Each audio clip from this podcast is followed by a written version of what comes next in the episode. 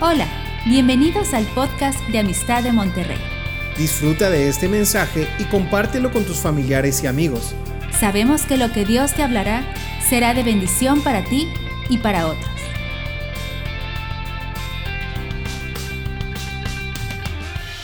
Hoy quiero hablarles de las últimas instrucciones de Jesús. Así se llama el mensaje, las últimas instrucciones de Jesús. Quiero llevarlos al Salmo 67. Este salmo fue una de las palabras que Dios nos dio, en este caso se los dio a Adriana, una palabra donde queríamos saber si era Dios realmente el que nos estaba llamando. Entre las muchas formas en que Dios demostró eso, algún día voy a dar un mensaje que di ayer que se llamó las siete formas en que Dios llama. Hay siete formas en que Dios llama. Se lo di a los jóvenes, en algún momento lo voy a pasar por aquí, pero quiero enfocarme ahorita en las últimas instrucciones que dejó Jesús. Cuando son las últimas instrucciones es que es algo sumamente importante escuchar, como el apóstol Pablo dio las últimas instrucciones a Timoteo en segunda de Timoteo Jesús también dejó instrucciones, pero quiero primero escudriñar las escrituras para ver hacia dónde apunta el corazón de nuestro Señor. Y cuando estamos leyendo el Salmo 67, Adriana vio en este salmo cómo Dios le estaba diciendo, te he bendecido y por algún propósito, por alguna razón te he dado tanta gracia. Y quiero que lo leas conmigo y vayamos escudriñando, desmenuzando estas escrituras que vamos a estar viendo ahorita. Salmo 67, versículo 1 dice aquí, está hablando aquí el salmista y está diciendo, Dios tenga misericordia de nosotros. ¿Cuántos quieren misericordia? ¿Quieres misericordia para ti, para tu casa, para los tuyos, para tu ciudad, para tu nación? Dios tenga misericordia de nosotros. Todos necesitamos misericordia. Y luego dice, y nos bendiga. ¿Cuántos quieren ser bendecidos? Todos queremos ser bendecidos. Entonces aquí está el salmista pidiendo estas cosas, Señor, ten misericordia de mí. Quiere decir, no tomes en cuenta mis pecados, ten misericordia de mí, no me permitas caer en la trampa de mis adversarios, no permitas que, que me vaya mal, ten misericordia de mí, no me pagues conforme a mis hechos, Señor. Eso es ten misericordia. Todos queremos eso, ¿verdad?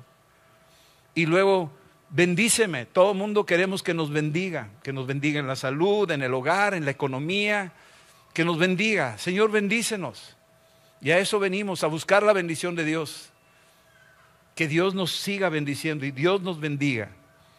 Y luego dice, haga resplandecer su rostro sobre nosotros. O sea, está hablando de que así, Señor, que nos permitas acercarnos a tu presencia, imprégnanos con tu gloria, Señor. Resplandece tu gloria en nuestras vidas, Señor. Imprégnanos de tu presencia. Haznos lo que le hiciste a Moisés cuando subió al monte y se impregnó de tu gloria y su rostro se llenó de esa luz gloriosa. Y cuando él bajó de ese monte, los que estaban alrededor lo vieron y se quedaron asombrados porque tenía la impregnación de la gloria en su rostro. Se tenía que poner un velo porque era tan poderosa esa gloria, esa presencia. Y lo que está diciendo aquí el salmista es, quiero tu presencia, Señor. Ten misericordia de mí bendíceme y quiero que me acompañe tu presencia, que sea tan obvia que se nota en mi rostro. Quiero eso. Y yo creo que Dios está diciendo concedido, misericordia otorgada, bendición otorgada, mi presencia irá contigo otorgado. Pero una pregunta, ¿para qué quieres todo eso? Y aquí viene en el versículo 2 y subráyalo ¿Para qué? ¿Para qué? Y aquí dice el salmista, quiero todo eso para que sea conocido en la tierra tu camino. Yo quiero utilizar tu misericordia, tu bendición, tu presencia para que tu camino sea conocido. La palabra camino era el nombre de, la, de los primeros cristianos del primer siglo no se conocían como cristianos, se les conocía como gente del camino. Y Cristo dijo, yo soy el camino, la verdad y la vida. Y lo que está diciendo el salmista es, yo quiero todo esto que te acabo de pedir en el versículo 1 con un propósito que tu camino se ha dado a conocer, que Cristo se ha dado a conocer. Que Cristo se ha dado a conocer. Y está diciendo, en todas las naciones tu salvación. Mucha gente no sabe por qué se te tiene que salvar. ¿Salvarme de qué? Tú no sabes, hermano. Ojalá algún día, digo, no sabemos si Dios nos va a llevar por un tour por el infierno, nomás para ver de lo que te escapaste. Hay gente que ha muerto y ha ido al infierno y ha regresado y ha dicho, yo no quiero ir ahí. Para mostrarle a todas las naciones tu salvación. El enemigo ha sido muy astuto, engañando a la gente de que primero que Él no existe y segundo que el infierno tampoco. Y la gente dice, no, pues cómo, no existe, hombre, es una cosa psicológica eso. Y el infierno no, te mueres y se acabó. Esa es la, esa es la filosofía que se está inyectando en las mentes de mucha gente. Sin embargo, aquí está diciendo, hay una realidad y necesitamos dar a conocer la salvación. De tal manera amó Dios al mundo que envió a su Hijo unigénito para que todo aquel que en Él crea no se pierda. Eso de no se pierda es que se salve no se pierda en qué, no se pierda en dónde. Hay un abismo, hay un infierno, mi amado. Rara vez predicamos del infierno, pero el infierno es un lugar donde no hay salida, no hay salidas de emergencia. Es real y es eterno. Hay muchas descripciones en la Biblia que describen ese sitio del cual Cristo ha venido a rescatarnos de ese lugar. ¿Y por qué existe? Porque Dios es santo y su santidad demanda santidad, su santidad demanda pureza. Y dices que yo no puedo, yo batallo con el pecado. Lo entendemos y por eso vino Cristo. Y no hay uno solo aquí entre nosotros que no haya pecado o que no esté en pecado. Sabe eso el Señor. Y por eso vino, para quitar el pecado del mundo y habilitarnos en una condición adecuada para estar dignamente delante de su presencia. Nadie podría haberte preparado de la mejor manera para una, una eterna audiencia con Dios más que Cristo. Él ha lavado tus ropas con su sangre. Ahí dice ahí en Apocalipsis 7, y estos, ¿quiénes son? Estos que están vestidos de blanco ¿Quiénes son? ¿De dónde han salido? Dice, estos son los que han salido de la gran tribulación y han lavado sus ropas en la sangre del cordero. Esos que están delante del trono. ¿Para qué quiero tanta bendición? Para que sea conocido en la tierra tu camino y en todas las naciones tu salvación. Versículo 3. Te alaben los pueblos, oh Dios. Ahorita oímos aquí los egipcios. Ahorita cantaron en francés Camerún y también en inglés y en español. Y eso no es nada comparado con todo. Yo, he oído eh, alabanzas en la sierra, en, en náhuatl y en tzotzil y en diferentes idiomas, donde los veo alabando a Dios y no les entiendo ni papa, pero sé que hay un Dios todopoderoso que les entiende totalmente lo que están diciendo. Y se agrada y es que les nace en el corazón alabarlo. No está obligado, no están condicionados para alabar. No están entrenados para alabar. Les nace alabar. Todas las naciones te alaben, todos los pueblos te alaben, Señor. Versículo 4, alégrense y gócense las naciones. Si hay algo que necesitan las naciones es el gozo y la alegría. Ahorita hay un manto de tristeza, de muchos tipos de, de cosas que han pasado y están pasando y estarán pasándole a las naciones, a nuestro pobre México en las condiciones en las que se encuentra, que no sabe ni para dónde va la cosa. Pero aquí dice que si yo tengo esta gracia de Dios, la misericordia y la bendición y la presencia de Dios, yo puedo traer un mensaje de alegría y de gozo a México. Y no es la mexicana alegría, como dicen por ahí. Esta es una alegría que viene del cielo, no está condicionada a que si tienes comida y ropa ya la hiciste, no está condicionada a que si estás sano ya la hiciste, sino es un gozo y una alegría que sobrepasa todo entendimiento, va más allá, va mucho más allá. Este es el mensaje del cual está diciendo el salmista, para eso quiero yo invertir lo que tú me estás dando para bendecir y traer alegría y gozo a las naciones. Porque tú vas a juzgar a los pueblos con equidad, Señor. Porque viene un tiempo donde vas a juzgar a la tierra. Tú vas a sacudir a las naciones y lo que viene es como el juicio de Noé, que advertía lo que venía y la gente no entendía y se los llevó a todos, dice Jesús. O en los tiempos de Sodoma y Gomorra, lo mismo. Está ahí el ángel diciendo, apúrense, sálganse de aquí, no volteen atrás, porque viene una gran destrucción. Dios va a juzgar a las naciones, Dios va a juzgar a México, Dios va a juzgarnos. Pero por cuanto hemos recibido el mensaje de salvación, por cuanto hemos conocido el camino, entonces Dios nos libra y entonces conforme a su equidad, no conforme a mi equidad, me va a salvar. Porque yo no me puedo salvar, pero ya vino alguien que me salvó y el Señor ve.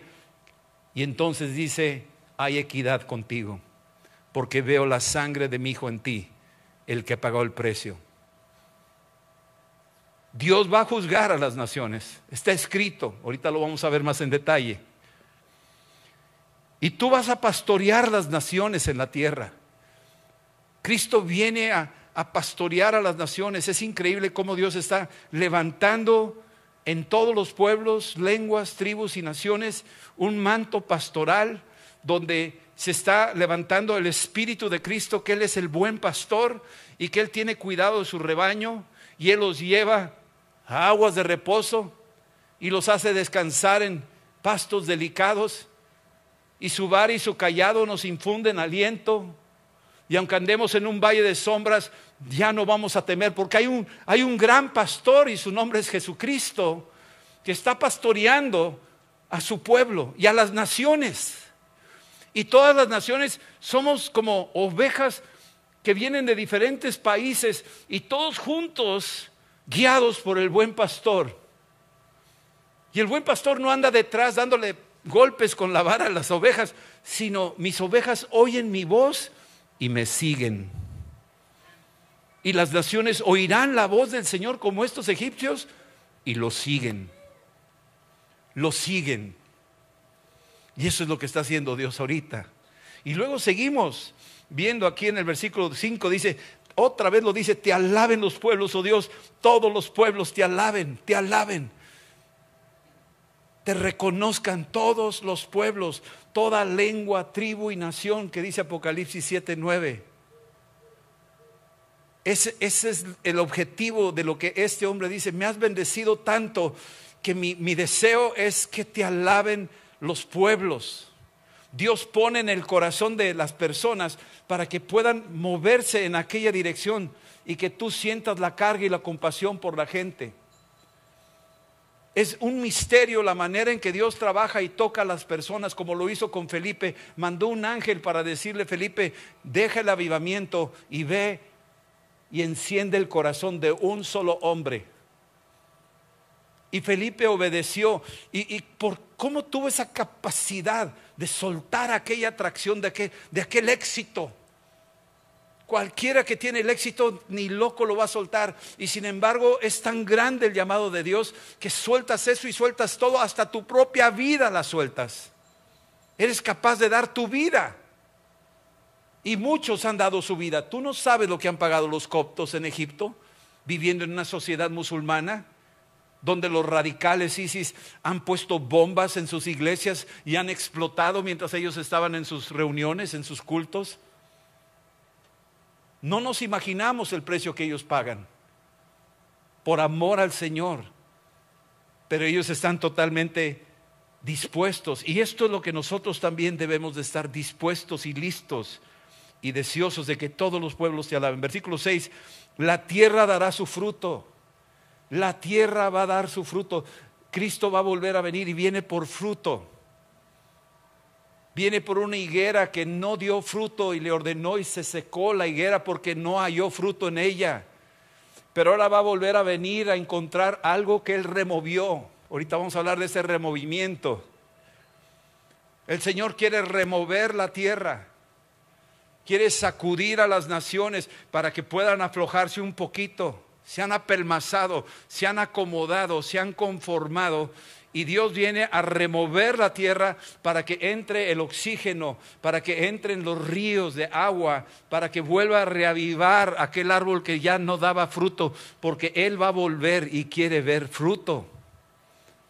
Y si no haya fruto, el árbol lo va a secar. Así como secó la higuera y le dijo, nadie vuelva a comer de ti.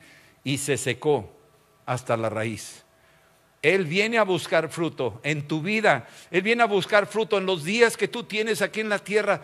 Aquí estamos en un espacio de tiempo donde Dios está diciendo, te estoy dando gracia, te estoy dando misericordia, te estoy bendiciendo. Aprovecha tus días. ¿Dónde los estás invirtiendo? ¿Dónde los estás apuntando? ¿Qué estás haciendo con tu existencia que es pasajera y es breve? ¿Con qué vas a llegar al cielo? ¿Qué canasta de frutas vas a llegar al cielo? Dios está esperando fruto de todos nosotros. Nos bendecirá Dios, el Dios nuestro. Versículo 7, bendíganos Dios y témanlo todos los términos de la tierra. Este es el clamor de un salmista deseando la bendición, pero sabiendo dónde va a invertir la bendición. Algunos de ustedes van a ser prosperados en sus negocios, de tal manera que tú vas a tener que detenerte en un momento dado y decir, ¿por qué me está bendiciendo tanto Dios? Y tú vas a poder entender, es para que te conozcan, oh Dios, y todos los pueblos te alaben. Algunos de ustedes estando en enfermedad, los ha sacado, como en el caso de Homero, que estuvo al borde de la muerte y Dios lo bendijo y Dios lo sanó y Dios le dio gracia y Dios le favor y él entendió para qué me sanaste, para que sea conocido tu nombre. En los hospitales, en las cárceles, en los ministerios de pan de vida. ¿Para qué me ayudaste, Señor? ¿Por qué me moviste de esta ciudad a esta? para que sea conocido tu nombre. Por eso, por eso lo hizo él. Ageo, capítulo 2.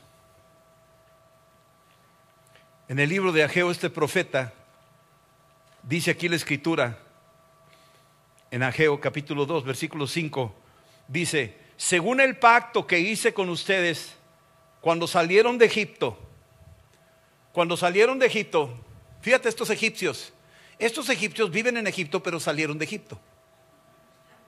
No sé si me entiendes. Pero esos egipcios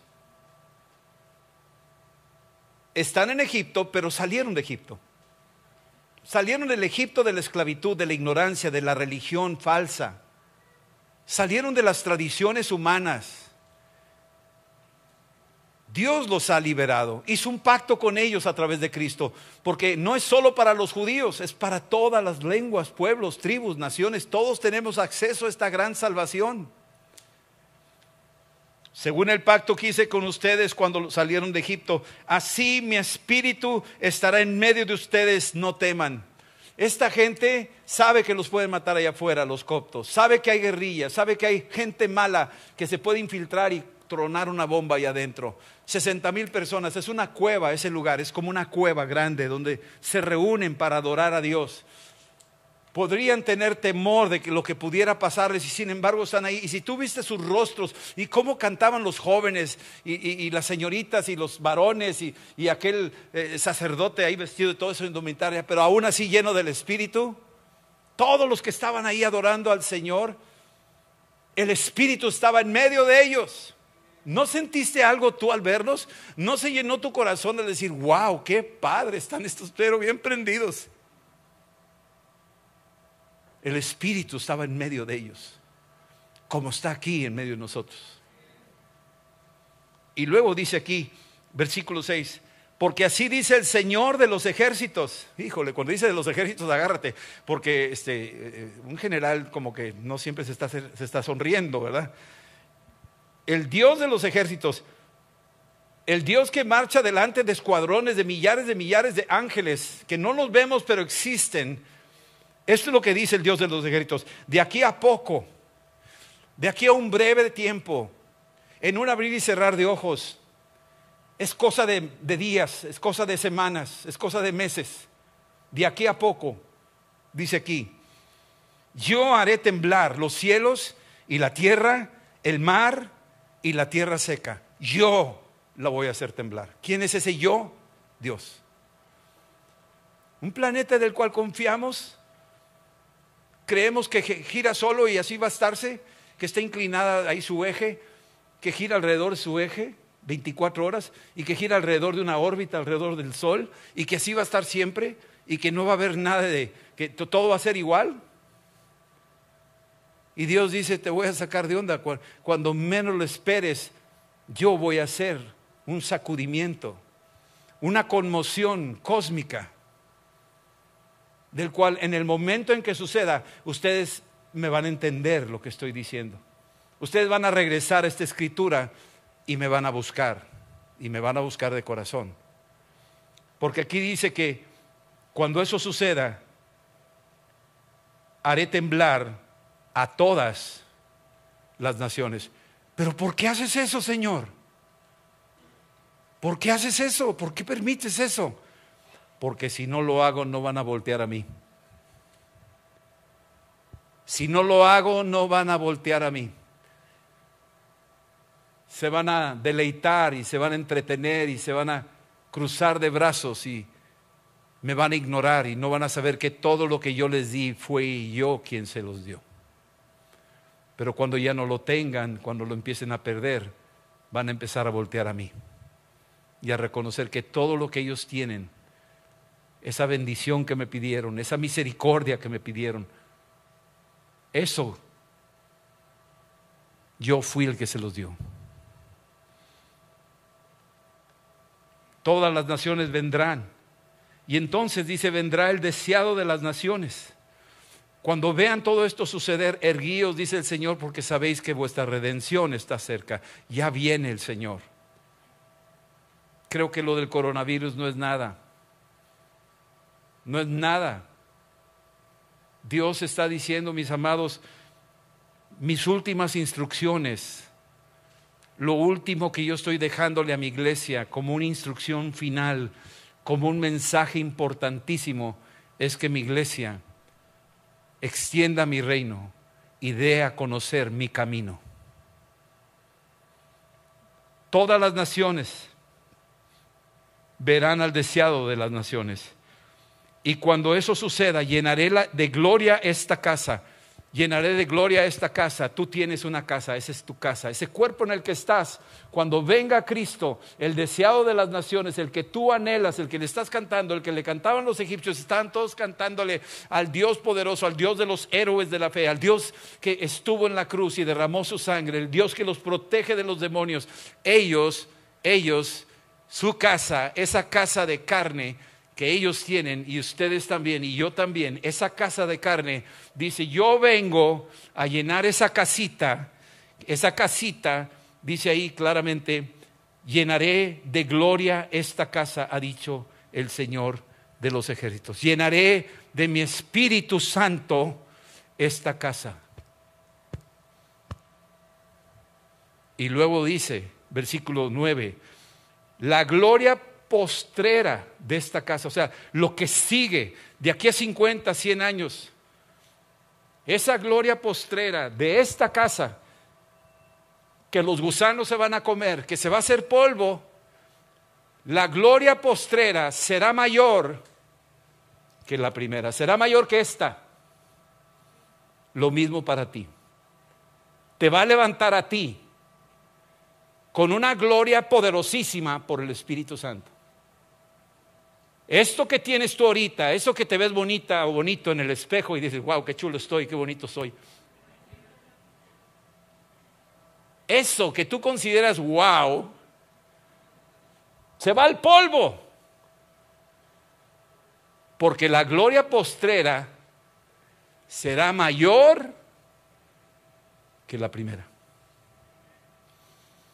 Mucho mayor nos levantará en cuerpos glorificados por el poder del Espíritu Santo, lo dice en 1 Corintios 15. Nos va a levantar por el poder del Espíritu de Dios. Y esto te tiene que llevar a un punto de enfrentarte a una realidad. Que la gloria postrera va a ser mucho mejor que la primera. Así ha dicho el Señor de los ejércitos. Y luego dice en el versículo 8, mía es la plata y mío el oro, dice el Señor de los ejércitos. Yo voy a hacer aquí un paréntesis y yo creo que Dios va a levantar nuevos ricos. Yo creo que Dios va a trasladar riquezas de unos a otros. Los que lo tenían ya no lo van a tener y los que no lo tenían lo van a tener. Y no es por violencia, sino que Dios es el que se encarga de prosperar a su pueblo. Mío es la plata y el oro, es de Él. Así es que si tú tienes alguna situación de escasez, acuérdate quién es el dueño de todas las cosas. Y Él, es él dice, esto es mío, no es tuyo. Y si te bendice, acuérdate que eso es de Él, no es tuyo. Y lo que tengas en tu cuenta es de Él. Y si debes algo en la tarjeta de crédito, es tuyo.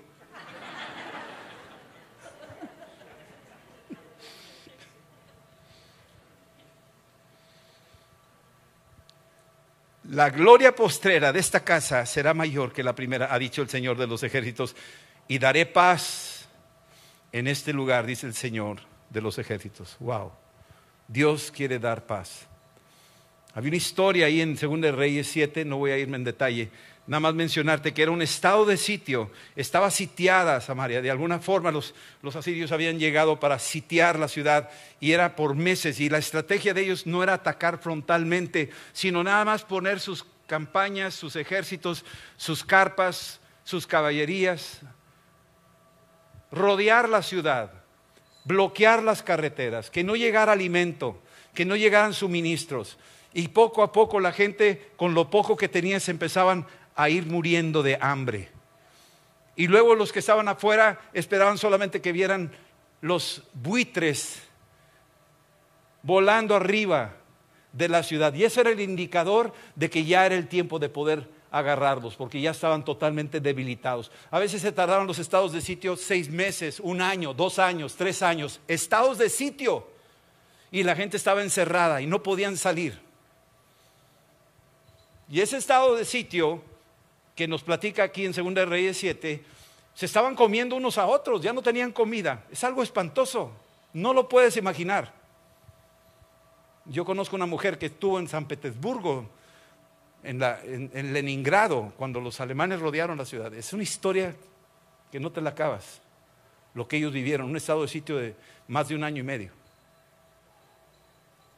Yo quiero que me entiendas que estos estaban en un estado de sitio y el mundo está en un estado de sitio y a veces viven algunos como un estado de sitio y, se están muriendo en un hogar donde se comen los unos a los otros, se critican los unos a los otros, en iglesias en estado de sitio donde se destruyen unos a otros porque están en un estado de sitio. Y dice ahí que había cuatro leprosos que se dijeron el uno al otro, y sabes qué, nos vamos a morir, pues vamos a jugárnosla, vamos a salir del, del estado de sitio. Y salieron, y se fueron, y llegaron, según ellos iban saliendo en la noche, dice, pues total, nos vamos a rendir con los enemigos, a lo mejor tienen misericordia y nos perdonan. Pues estaban muy equivocados porque los iban a matar dos veces, ¿verdad? Primero por leprosos y segundo por samaritanos, así que les iban a dar cuello. Fácil. Sin embargo, en su locura, se la jugaron. Y quiero decirte que es una locura seguir a Cristo. Es una locura. Predicar en el Evangelio a otras culturas y otras naciones es una locura eso. ¿Quién, ¿Para qué lo haces? Mucha gente dice, ¿para qué lo haces? Tú no sabes lo que hay ahí. Y total, cuando llegan al campamento enemigo en la noche, empiezan a preguntar, ¿hay alguien aquí? ¿Hay alguien aquí? ¿Hay alguien aquí? Y no había nadie. Y encontraron el campamento vacío, la comida calientita, porque Dios había mandado un estruendo y habían salido huyendo, creyendo que venía un ejército terrible, el Dios de los ejércitos. No sabían quién venía y pensaron que eran los mismos samaritanos que venían. Y total huyeron y dejaron todo. Y por el camino dejaron todo el botín de guerra. Y los cuatro leprosos vieron que estaba ahí un cóctel de camarones y un cabrito y un machito y se los empezaron a comer. Y, estaban dándole duro porque tenían meses de no comer, ellos tenían tiempo de no comer. Y, estaban, estaban así engolosinándose y terminaron de comer, ya estaban llenos y empezaron a tomar los tesoros, las copas de oro, las vasijas de oro y esconderlas por ahí entre los matorrales. Y estaban como loquitos los cuatro, y somos felices, somos, tenemos todo esto. Y de repente uno les dijo, hey, ¿sabes qué? La estamos regando. Segunda Reyes 7:9 dice, no estamos haciendo bien. ¿Por qué nos bendijo tanto Dios? No estamos haciendo bien. ¿Por qué hay este favor? ¿Por qué se fueron los enemigos? ¿Por qué está tanta comida aquí dispuesta? ¿Por qué hay tantos tesoros? ¿Por qué? ¿Para qué? ¿Para qué? Salmo 67 para que sea dado a conocer tu camino. Dice, si nosotros no hablamos, al amanecer nos va a demandar Dios, ¿por qué no fueron a decirle a las demás personas? Hubieran dicho, no, es que son una gente ingrata, mira, éramos leprosos, no nos querían, nos trataron mal, ahora que se amuelen. No, fíjate que no. Estos entendieron que tenían un compromiso aún con aquellos que lo despreciaron. Y cuando llegaron a la conclusión, dijeron, hoy es un día de buenas nuevas. Ahí dice, no estamos haciendo bien, hoy es día de buena nueva, de evangelio de anunciar lo que Dios ha hecho, que Dios triunfó sobre Satanás, que lo exhibió públicamente en la cruz del Calvario, que tus pecados han sido perdonados, que los borró para siempre, que Él no tiene memoria de eso, que tú eres una nueva creación, que las cosas viejas han pasado y todo es hecho nuevo. Eso es la buena nueva y tú no te la puedes quedar, tienes que irla a repartir. Aquí dice, nosotros callamos. Si esperamos hasta el amanecer nos va a alcanzar nuestra maldad. Vamos pues ahora, entremos y demos esta noticia a la casa del rey. Vamos a decirlo. Y fueron ahí a la población, les dijeron, al principio no les creían, como muchos cuando nos comparten el Evangelio, no les creemos. Ay, sí, cómo no. Y de repente, ¡pau! Sí es cierto. El mensaje tiene poder, lo que se nos dice es verdad. Y así fue. Jesús dijo, en Mateo 28, su última instrucción, dijo lo siguiente. Dice esto. Después de muerto y resucitado de los muertos, después de 40 días de andar con ellos, versículo 19 les dice, por lo tanto, id y hagan discípulos en todas las naciones, todas las naciones Hagan discípulos en todos los estratos sociales, a los ricos, a los de la clase media, a los pobres, a los muy pobres, a los sanos, a los enfermos, a los no muy mal pecadores y a los muy mal pecadores. Incluyeme al Chapo, todos. Predícale el Evangelio a todos. Que nadie quede sin oír el Evangelio. Aquí lo está diciendo. Bautícenlos en el nombre del Padre, del Hijo y del Espíritu Santo. Intégrenlos a la familia de Dios. Enséñenles que guarden todas las cosas que les he mandado. Enséñenle. ¿Qué estamos haciendo esta mañana? Enseñando a que guarden todas las cosas que el Señor nos ha mandado. Y he aquí, yo estoy con ustedes todos los días hasta el fin del mundo. Se está enseñando todo lo que Él dijo que guardáramos, se está enseñando. Y he aquí, yo estoy con ustedes, está aquí el Señor, estará aquí el Señor, o va a estar allá cuando te salgas. Está aquí con nosotros y cuando termines te va a seguir, te va a acompañar. Y aquí, yo estoy con ustedes hasta el fin del mundo. Marcos capítulo 16. Una última instrucción. No voy a mencionar dos o tres, eso es todo. Capítulo 16 en el versículo 14 Jesús se les apareció a los once y están todos ellos sentados a la mesa y Jesús les reprochó por su incredulidad. Les reprochó porque no le creyeron. En lo último de la estancia de nuestro Señor aquí en la tierra, hubo un dolor en él, el no creerle de lo que Dios nos ha encomendado. El no obedecerle les reprochó su incredulidad. Y la dureza del corazón que lo haga otro, allá ellos, yo ni los conozco. Empezamos a poner una barrera de pretextos y excusas. No me alcanza, ¿cómo voy a, apoyar a un misionero? Eh, yo tengo otras cosas que hacer, tengo una esposa, tengo hijos. Yo, yo le argumenté eso a Dios cuando Dios me llamó a Japón. Oye, Señor, tengo una esposa, tengo hijos, tres hijos, tengo deudas, tengo que pagar cosas. O sea, ¿cómo le voy a hacer? Tú me estás llevando allá, confírmamelo, remueve otra vez, convénceme, convénceme, convénceme. Y me estuvo convenciendo, convenciendo, convenciendo. Años. Hasta que lo entendí y me di cuenta y me di cuenta la dureza de mi corazón, que yo lo estaba entristeciendo a Él versículo 15, les dijo, id por todo el mundo, empezando por tu casa, por tu Jerusalén, compártela a los tuyos. Es que ya les dije y no quieren creer, sigue insistiendo, tú toca la puerta, tú tienes que insistir. Se cayó un edificio en Miami, salió una pareja a la una y media de la mañana. Y están caminando, no tenían sueño, y van caminando y el edificio está enfrente del otro edificio que da a la playa y están viendo y de repente la señora ve que está cayendo agua y le dice al esposo, oye, ¿sabes qué? Se me hace que se va a caer ese edificio. Y el marido le dice, no, hombre, ¿qué te pasa? Aquí no se caen los edificios. En Estados Unidos no se caen los edificios, nomás cuando atacan los terroristas, pero aquí no se caen los edificios, aquí todo está bien hecho. Dijo, no, mira, la placa está pandeada. Dijo, no, hombre, estás viendo cosas. Y de repente se asomó una familia de uno de los pisos, se asomó por el balcón. Dice, ¿qué está pasando? Dice, bájense rápido, se está cayendo el edificio, bájense rápido. Y no sabían, imagínate levantarte a la una y media de la mañana y que alguien te esté gritando, salte, se va a caer el edificio. Pues se salieron algunos, gritaron a lo que pudieron, pero pocos, estaban todavía muchos dormidos y se colapsó enfrente de ellos el edificio. Y cuando pasan esas cosas, el Espíritu Santo está diciendo, mi hijo, te estoy diciendo algo. Dile a mi pueblo que abra los ojos, que me escuche,